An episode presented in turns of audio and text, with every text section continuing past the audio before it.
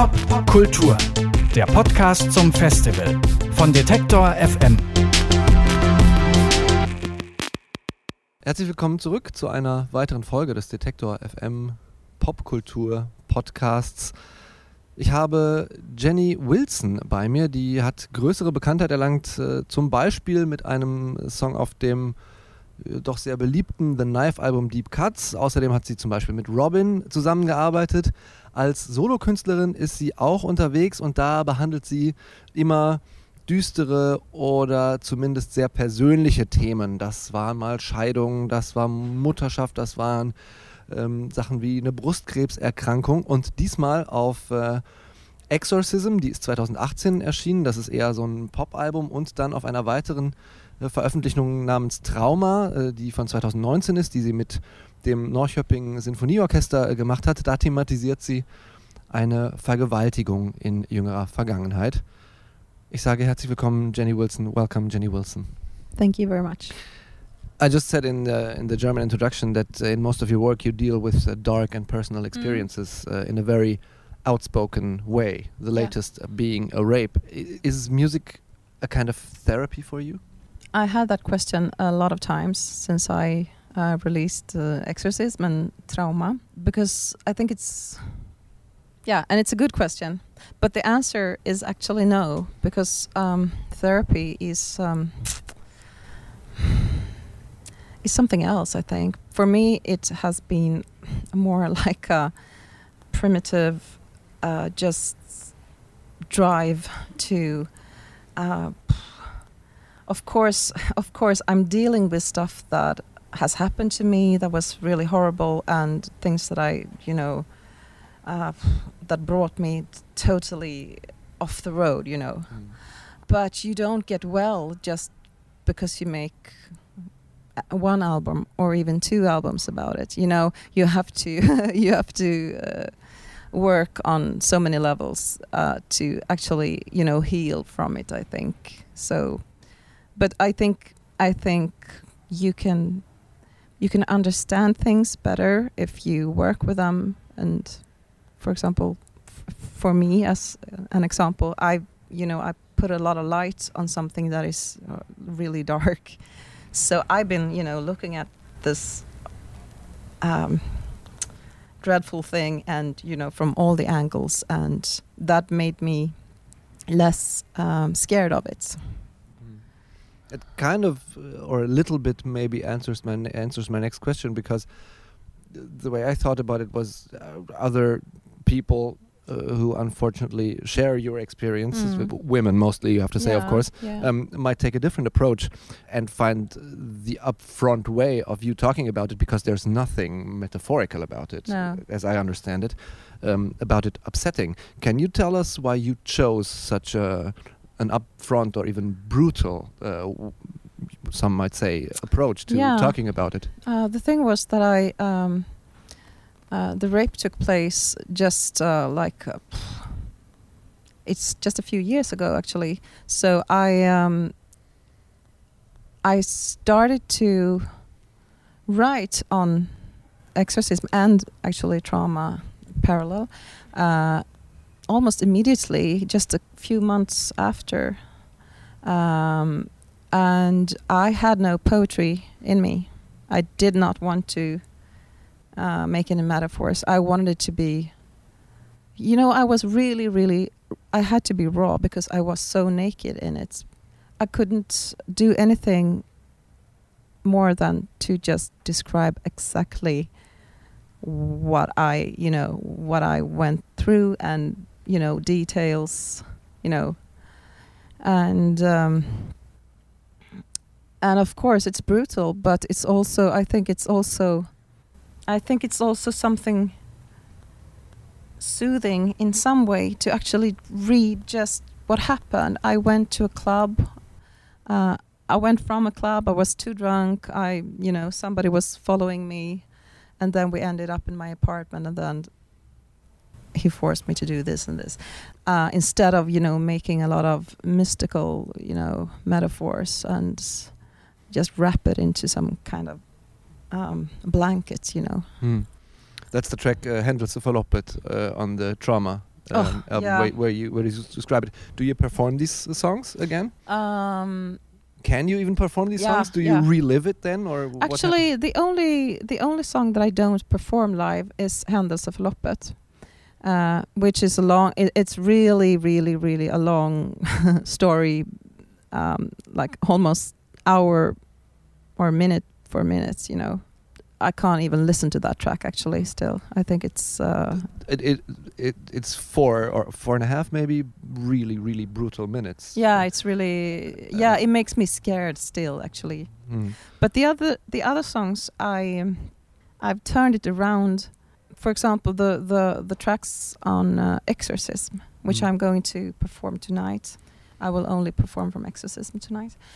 They have so much, you know, the nightclub and the you know the dance, the you know some something pretty cheerful in it. So that makes a difference, I think. It's good that you- that you mention it. Something cheerful about it, or energetic and danceable. Yeah. That's uh, what I felt too. But at the same time, I felt weird or uh, guilty, even you might say, Mm.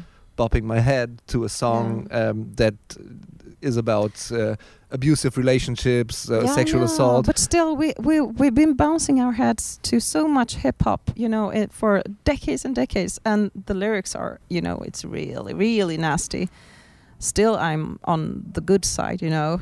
So I don't think you should be too afraid, and and I I've noticed that on my concerts that because I usually start with with um with a track called Rapin' and people are like standing still like and then i after that track it comes another track which is a little bit more bouncy and and it, i can see them uh, that takes like half that song before they start to move a little and then it's dance on the floor. Uh, but i really encourage people to dance Mm. um, if they want to as you said, violence and sexual assault uh, in pop music, or sexual violence in pop music, are usually topics and, and, and tropes of um, a very male-dominated culture. Sometimes uh, Mm. widely misogynistic genres, for example, gangster Mm. rap or, and, and such. So you understand your music uh, and how it deals with sexual violence as a counterbalance to that. Is that is that correct? counterbalance to to, to, to to this uh, male dominated and very uh, misogynistic way of yeah, looking at it. Yeah, definitely. I think I I'm doing something brutal, but from a very very brave perspective and very um, also very important perspective. Uh, but to be honest, actually, I listen to a lot of you know music, a lot of hip hop, with all those you know bad lyrics, you know, and I still love the music Mhm. because yeah you know so for me this was a little bit of an experiment to make this danceable music and write this dark very uh, horrifying lyrics yeah I, I wanted it to be a, a an album for the night you know Mhm. both sides of the night Pop music in general, uh, not not overall, but mostly maybe, is often associated with um, a happy, cheery kind of vibe. If I hear pop music, I Mm. rather think of bubblegum pop than of something that you do, like discussing taboos or really dark matters. Mm. Um, is it important to you to talk about those dark topics in pop music? Are you trying to do this to to, to inject I'm not them into sure that I even do pop music. Actually, to be honest, I, I mean, um, I, I think that I'm I'm working on something that is more like a piece of work. Actually, it's not because my music is it's not popular really. You know, it's I'm you know. I don't make any money, you know, almost on it. It's it's not on the radio stations. Wow, wow, wow. It's it's more like a if you we go play a couple of songs. songs yeah, that's that's nice to hear. Yeah, but yeah, I of, of course sometimes it happens, uh, and I'm here now, and I, I I I didn't mean to complain, but but still, I'm not you know I'm not a pop artist. I'm I'm more like um I don't know, some kind of theatrical director or something like that. Actually, so what I what I do is it's it's more more art. Actually, I, I would, uh, would actually put it like that because I put so many pieces together, uh, also with the videos and uh, you know I don't know, maybe that was So there's no tendency of you to make a, a happy album about crazy, stupid love. I'm planning to do that sometime. Uh, well, actually, I I didn't plan when when I um uh, when the rape happened. I was already um, in the beginning of uh, writing the writings of uh, what I thought would become my next album, and that album I just put it completely away uh, because I knew that I had to deal with all these uh, horrible things first. Uh, so I didn't really. Sh- I I never chose my topics really. I just, you know, I just been. It was forced onto you. yeah, it was actually. I was really really sad because I had planned actually to to write an album about love and sex. Uh, and then I got raped, and then it felt like I can't, I can't, I can't write about because I wanted to sing about sex in a in a in a sexy way. I I, I love sex. I mean, Mm. come on. So I was forced, you know, I, I felt like, but I can't get it out of my brain if I don't work with it first. Mm. Um, yeah. Was there a barrier to to to start even make Oh, music again? Oh, oh yes, yes, yes, yes. H- How did you overcome that barrier? Um, the thing was that I, I, I I remember when I made my first interviews when I just released uh, Exorcism. I I remember that I said to in a lot of interviews that it took me like six months before I opened my mouth, but then I actually you know I I checked my iPhone and all the recordings you know from the yeah the recorder on on the phone. And I started to make um, music from two days after, and you know, playing the piano really, really desperate, really, really so. If you have heard Nico, uh, she would sound more cheerful th- than I did. you know, it's really dreadful music. So I did a lot of music, but I then I forgot about it because I knew that that was just for me. That was for me my albums is actually made with the thought that somebody else is going to you know get something out of it Mm.